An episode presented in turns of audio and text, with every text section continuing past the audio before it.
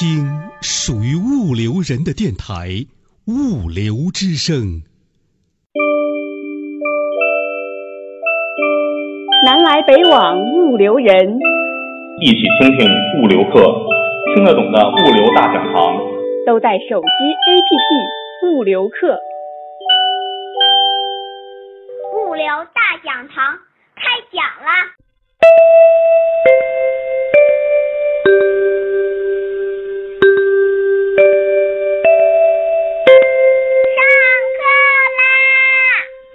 讲讲这个物流的问题，是吧？这个研究任何事物啊，这个总是先要研究它的现象啊，研究它的现象。你看那个牛顿啊，他先是看了这个这个苹果落地这个现象，他就慢慢慢慢研究出来个万有定律。那么我们研究物流也是这样啊，先要研究一下这个流现象。啊，这个流现象，其实流现象并不神秘，在我们身边随时随地的都在发生着。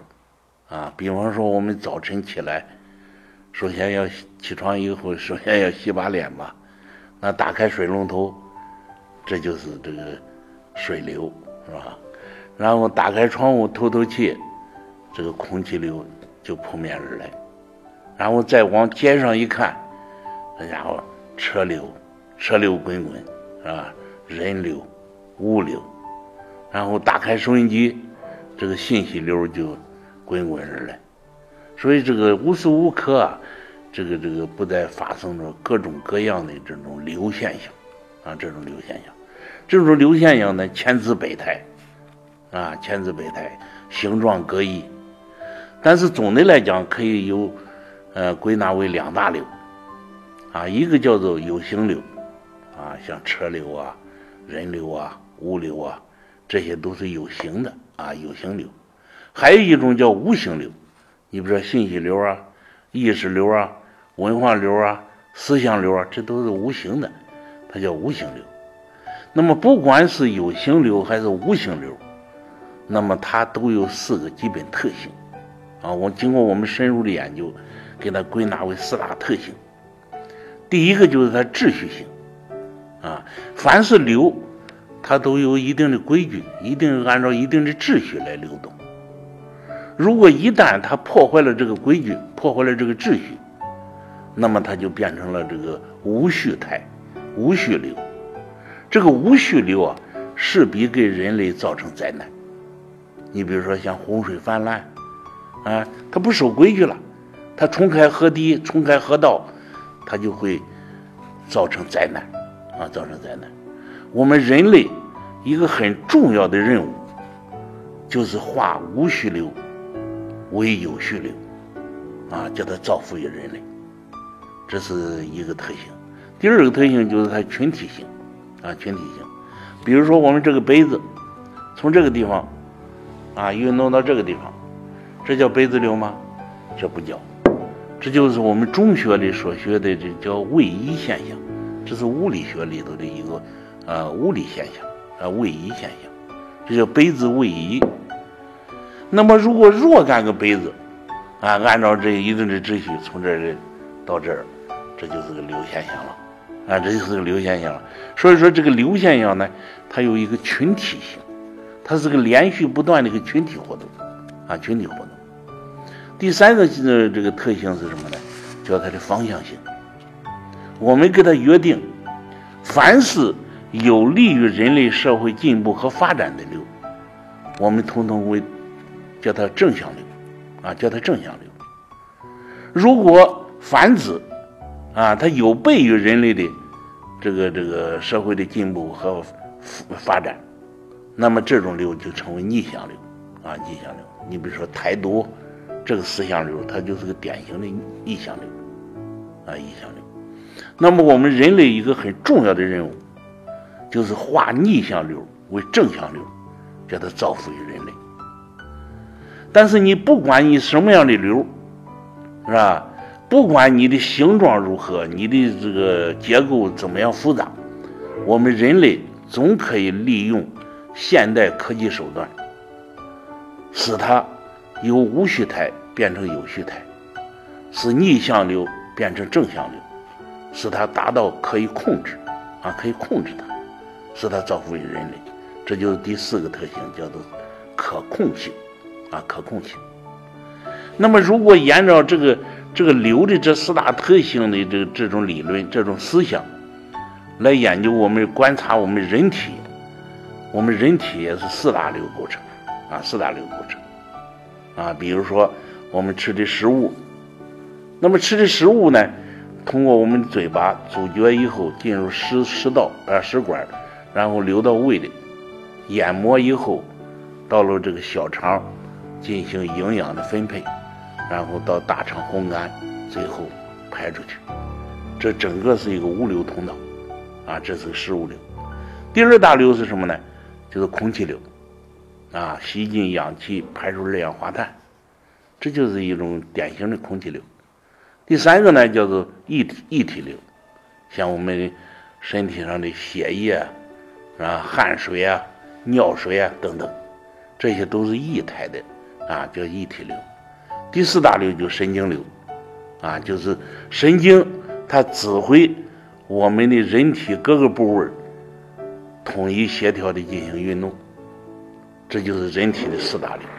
那么人除开这四大流，就不是人了，啊，就不是人了。所以这个人体是个有机的组成系统，那么这个人体呢，就四大流构成。由此我们可以看出来，这四大流哪一个流出了毛病？那么人就是得病了，就是有疾病。我们为什么有高血压？就是因为我们的血流受阻了，啊，就是出现高血压的症状，就要头晕、头昏，是吧？所以呢，我们要想方设法的疏通我们的血管，啊，使它这个无畅气流，使我们的血液流动更加好，啊，更加好。这就是呢，呃，我们这个关于这个流向流现象的观察。那么我们物流呢，也是一种典型的流现象，啊，典型的流现象，它也符合我上面所说的四大特性。那么对于物流来讲，它的本质是什么呢？可以用这样几句话来概括：一个，它是由物流人、物流的设施设备和物流的信息等各个要素构成了一个物流系统。那么构成的这个物流系统呢，运用动静两大手段，啊，一动一静。这个动就是啊运输，啊静呢就是储存，啊储存。那么运用动静手段，克服什么矛盾呢？克服这个时空矛盾，啊时间空间矛盾。因为供方和需方啊。它主要的矛盾点在哪里呢？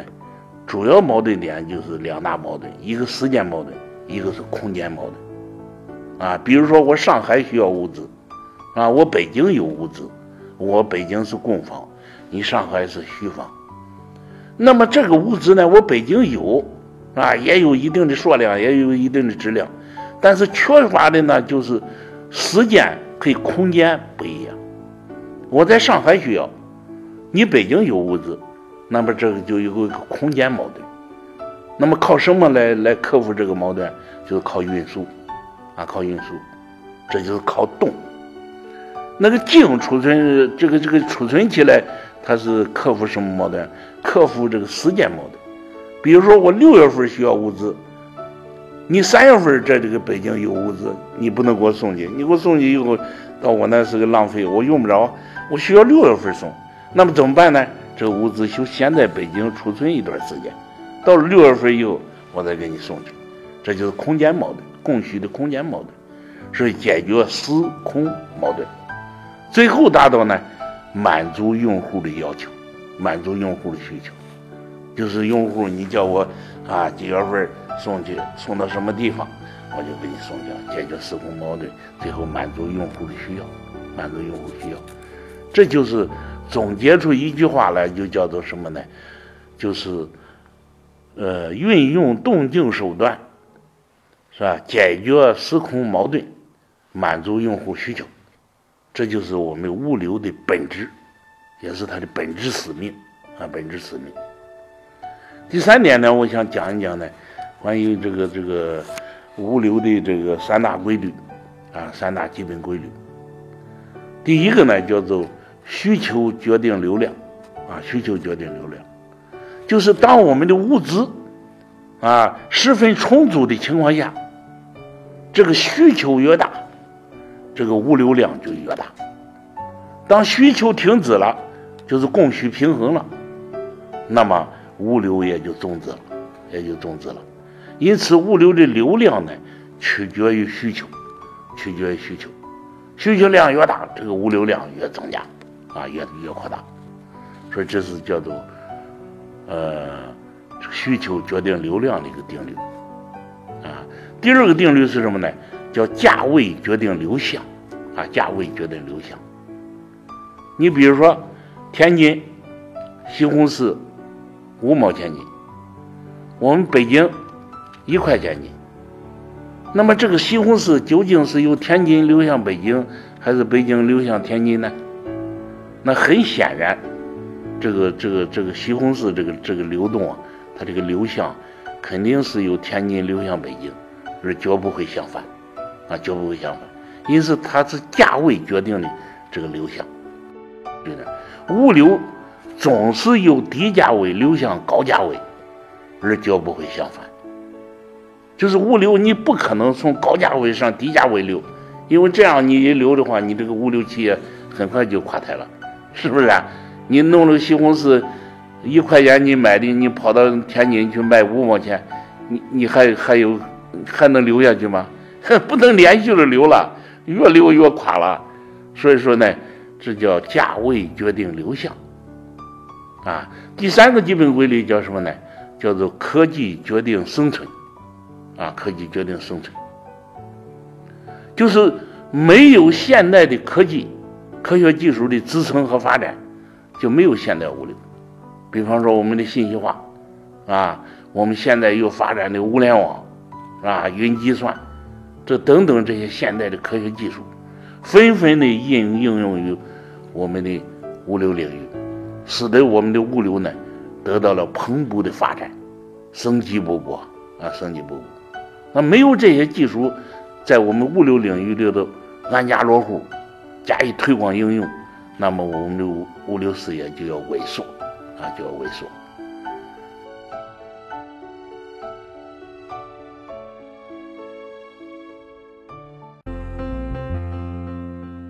倾听物流人自己的网络电台“物流之声”，您可以下载手机 APP 喜马拉雅或荔枝 FM，搜索电台“物流之声”，下载您喜欢的专辑，想听就听。还可以语音回复微信公众号“物流文化”，或将自己的声音文件或文字稿件发送至电子邮箱 cctv 五六 com at 幺二六点 com，审验通过的投稿就可以在“物流之声”发布了。物流之声，感谢您的收听，再见。